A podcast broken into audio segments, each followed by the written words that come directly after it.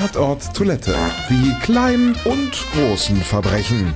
Wissenswertes vom stillen Örtchen. Aufgedeckt von Literaturkomedien und Bestsellerautor Tim Bolz. Der Toiletten-Oscar. Bei der jährlichen Oscar-Verleihung für das schönste WC in Restaurants, Hotels oder sonstigen öffentlich zugänglichen Gebäuden in den USA wird per Online-Abstimmung der Gewinner gesucht.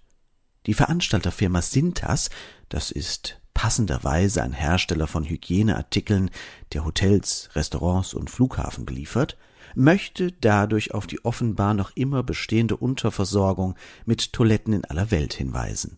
Ein ehrenhaftes Ansinnen, wenn auch sicherlich nicht ganz ohne Eigennutz.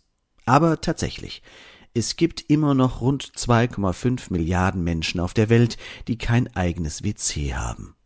Außerdem, so der Veranstalter, zeigt ein Geschäftsmann mit einer gepflegten Toilette, wie viel ihm an seinen Kunden liegt. Das kann man nur unterstreichen. Ein Muss für jeden Restaurantbesucher ist das Aufsuchen der Toilettenräume. Denn wer die Klos eines Restaurants kennt, kann sich ungefähr vorstellen, wie es in der Küche aussieht. Bei einer der vorangegangenen Verleihungen des Toiletten-Oscars setzte sich zum Beispiel das Varsity Theater in Minneapolis durch.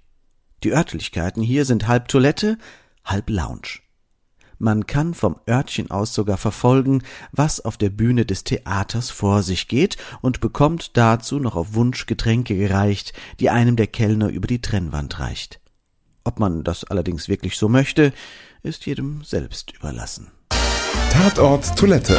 Wissenswertes vom stillen Örtchen. Aufgedeckt von Literaturkomedien und Bestsellerautor Tim Bolz. Ausgeschieden von der Podcastfabrik.